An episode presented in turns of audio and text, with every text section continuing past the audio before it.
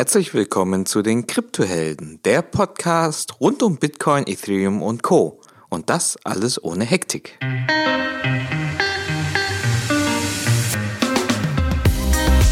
In der heutigen Episode gibt's einen Rückblick auf 2018. Was hat sich jenseits der Preise getan? Was hat die Nachrichten bestimmt? Viel Spaß wünschen dir deine Gastgeber Ono Akpolat und Hung Tio. Hallo liebe Kryptohelden.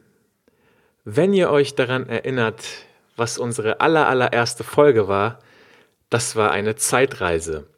Wir haben eine Zeitreise gemacht vom Anfang der Blockchain bis zum Ende des Jahres 2017. Und wir würden jedem empfehlen, sich die Folge nochmal anzuhören, denn es war wirklich damals noch ein ganz, ganz anderes Gefühl und eine ganz andere Stimmung. Was wir heute machen wollen, ist eine Zeitreise für das letzte Jahr 2018. Wie gesagt, der Kryptowinter ist angebrochen und die Stimmung ist ganz anders. Ist die Blase endgültig geplatzt? Der Preis sagt ja. Doch es geht heute nicht nur um Hodl, sondern auch um Biddle, nämlich Bild. Im letzten Jahr ist entgegen dem Preis sehr, sehr viel Entwicklungsarbeit geleistet worden, also Software Engineering. Und das wollen wir einmal direkt vergleichen, zusammen mit den wichtigsten Ereignissen, die 2018 geschehen sind. Hung, bist du ready? Yes, lass uns starten, Ona. Also, Zeitmaschine an und los geht's. Ja. Januar der Bitcoin-Preis noch ungefähr Anfang Januar bei 17.000 Dollar. Wir sind inzwischen bei 900 DApps auf Ethereum. Aber die Bitcoin-Blase platzt. 40% Decline im Januar. Gleichzeitig BitConnect Ponzi wird ent entlarvt. Und wir sehen sogar den vermeintlich größten Exchange-Hack, den es bis dahin gegeben hat, größer als Mt. Gox damals Coincheck wird gehackt, 500 Millionen sind verschwunden. Februar. Der Preis liegt bei 8000 US-Dollar. Die Anzahl der Debts steigert sich auf 1050. Die Industrie sieht ihre Chance. Man liest in den Nachrichten, dass Volkswagen und Porsche Ressourcen reinstecken, um die Blockchain-Technologie zu evaluieren. Coinbase und Bitfinex beginnen den SegWith Bitcoin Update zu nutzen. März. Wir sehen einen Dead Cat Bounce auf 12.000 US-Dollar und sind inzwischen bei 1200 Dapps. Was passiert bei den großen Medienfirmen? Google und Twitter bannen Krypto-Ads. Parallel sehen wir bei Facebook Datenprobleme, was nicht unbedingt direkt was mit Krypto zu tun hat. April. Der Preis liegt bei 7000 US-Dollar. Die Anzahl der Debts 1300. In dem Monat steht die Regulierung im Fokus. Iran und Indien verbannen Krypto. Im Gegensatz dazu sehen wir Länder wie Malta und Schweiz, die eine kryptofreundliche Haltung haben. Mai. Der Bitcoin-Preis bei ca. 10.000 Dollar und wir sind bei 1500 Debs. Einer der größten Smartphone-Hersteller, HTC, announced das Exodus 1 mit speziellen Features für Kryptowährungen, wie zum Beispiel besondere Sicherheitsfunktionen und Offline-Wallets. Juni.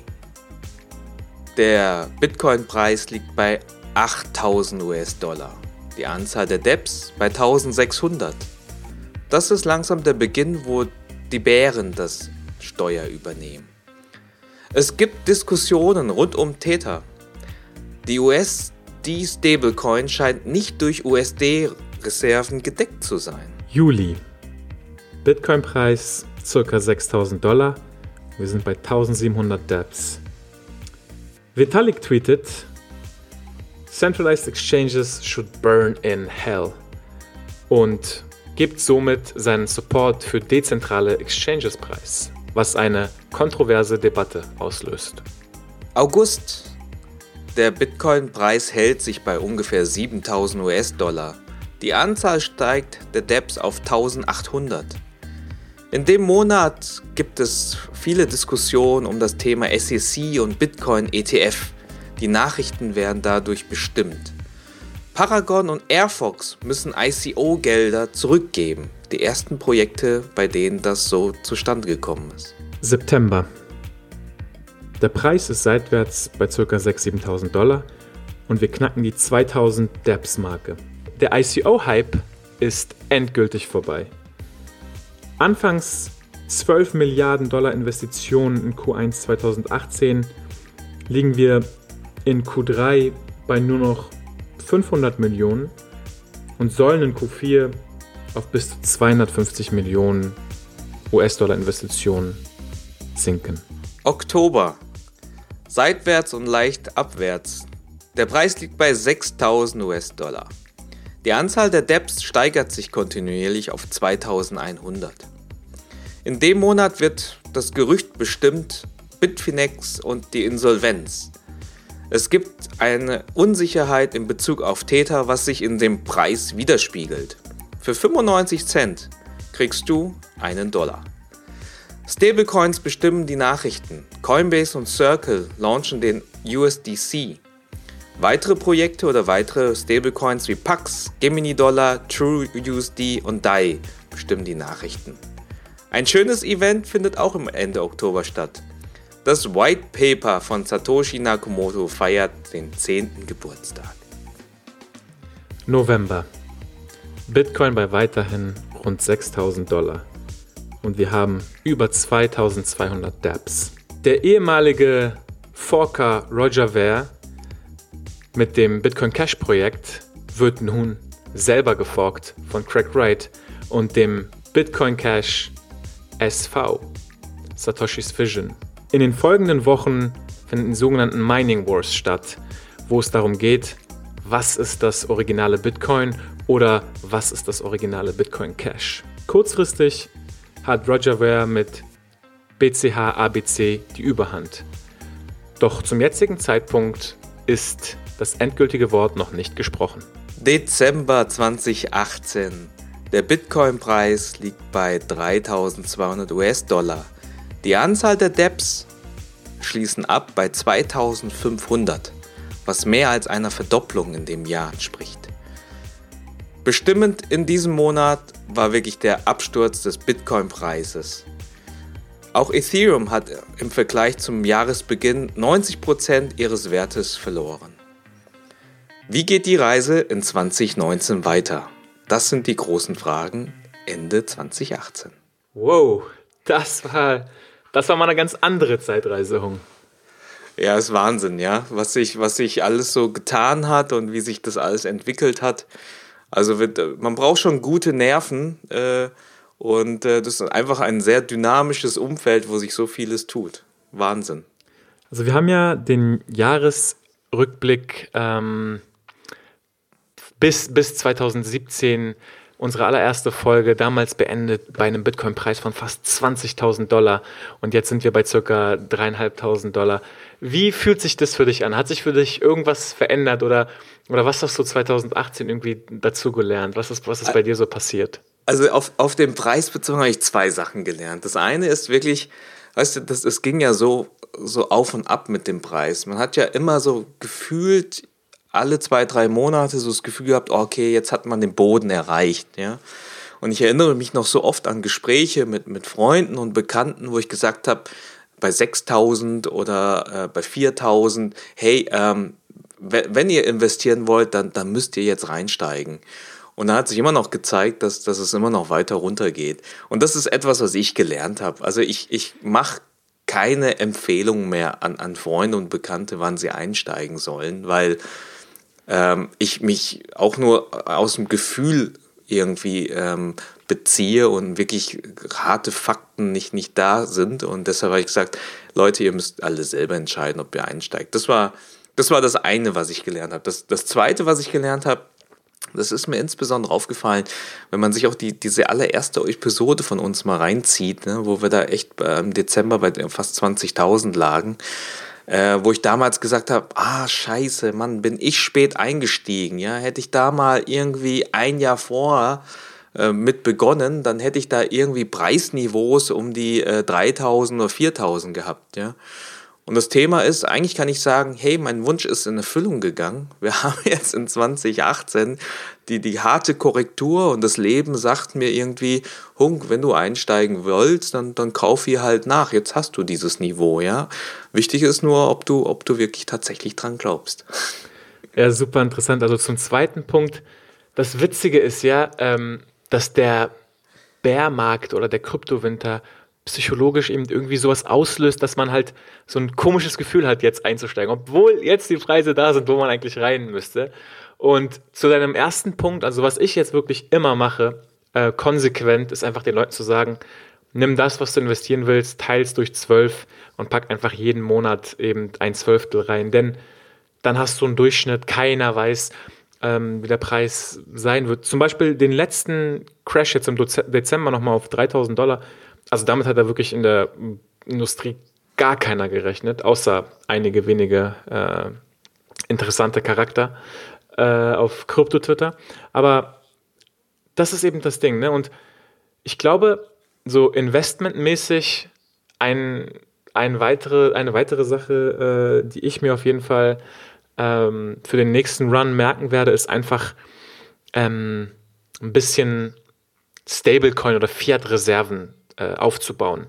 Weil das Einzige, was mich ärgert, ist wirklich, also ich würde jetzt nach wie vor kaufen und ich kaufe auch äh, kleinere Summen, aber das Einzige, was mich ärgert, ist, hätte ich 10, 20 Prozent äh, im Dezember oder Januar zur Seite geschoben, dann hätte ich jetzt quasi viel, viel mehr nachkaufen können. Hätte, hätte Fahrradkette, aber einfach im, im Gesamtportfolio wirklich so dieses, ich packe ein bisschen was zur Seite, sodass ich dann einfach nachkaufen kann. Also jetzt nicht auscashen oder so, sondern wirklich zum, zum Nachkaufen bei äh, jetzigen Preisen. Ähm, also ähnlich. Was, was mich interessieren würde, du bist ja recht nah auch an der, ich sag mal, die andere Seite, nicht so Richtung Hodel und investieren, sondern auch Richtung Build, also Richtung Software Engineering, auch durch die Insights jetzt, durch, durch, äh, ja, durch Oscoin, wo du mit drin bist in dem Projekt, aber auch durch die Szene in Berlin und du warst ja auch viel unterwegs. Vielleicht kannst du da irgendwie was erzählen. Was hast denn du da mitgenommen für 2018? Wie ist denn da die Stimmung? Unfassbar. Also es ist eine unfassbare Aufbruchstimmung immer noch. Und so viel wie gebaut wurde, und äh, ich meine, wir haben die höchste Anzahl der Dapps, wir, die Anzahl der, der Depp-Nutzer steigen, es ist immer noch lächerlich wenig ver verglichen mit irgendwie äh, Web 2-Applikationen. Aber ähm, das, das Web 3 nimmt Form an und die Stimmung ist unverändert. Und wenn man sich jetzt mal nicht die ICOs anschaut, was ja wirklich eine Ausnahme war, sondern die klassischen ähm, die klassische, äh, das klassische VC-Umfeld, also Venture Capital-Umfeld, fließt immer noch sehr, sehr viel Geld in gute Projekte. Ähm, Starkware beispielsweise hat äh, 30 Millionen äh, geraced ähm, äh, neulich. Und das sind alles so Signale, dass es, das Bauen und das Fundamentale geht weiter. Die Spekulation hat halt ein Ende gefunden. Und ähm, also für mich hat sich aus der ideologischen und aus der ähm, technologischen Sicht gar nichts geändert. Ich glaube mehr dran als, als jemals zuvor.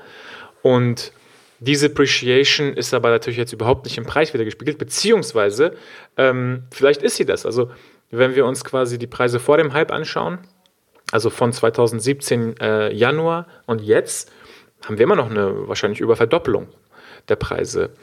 Und das ist ja in einem Jahr 100 Prozent äh, normalerweise super in jeder anderen Branche. Das heißt, man darf wirklich nicht vergessen, wir sind, wir sind zum Mond geflogen, wir sind aber noch nicht zurückgekommen und jetzt bewegen wir uns wieder Richtung Planet Erde und das ist auch gesund und klar, man hätte lokal optimieren können und sehr, sehr viel Geld ähm, generieren können, aber das ist zweitrangig letztendlich. Also das ist halt das Learning fürs nächste Mal und wenn es dann beim nächsten Mal losgeht und man zu früh rausgeht, ärgert man sich trotzdem.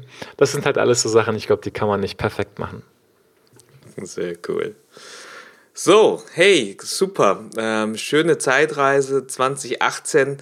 Ähm, was waren eure Momente? Was habt ihr gelernt aus 2018? Uns interessiert das total. Äh, kommt doch in unsere Telegram-Gruppe. Den ähm, Link findet ihr in den Show Notes und äh, sagt mir, teilt doch eure, eure Erfahrungen, die, die ihr 2018 gemacht habt. Sauber. Also Leute, bleibt dran, wenn ihr immer noch dabei seid. Respekt. Äh, wir sehen uns bei der nächsten Folge. Super. Vielen Dank. Ciao. Ciao.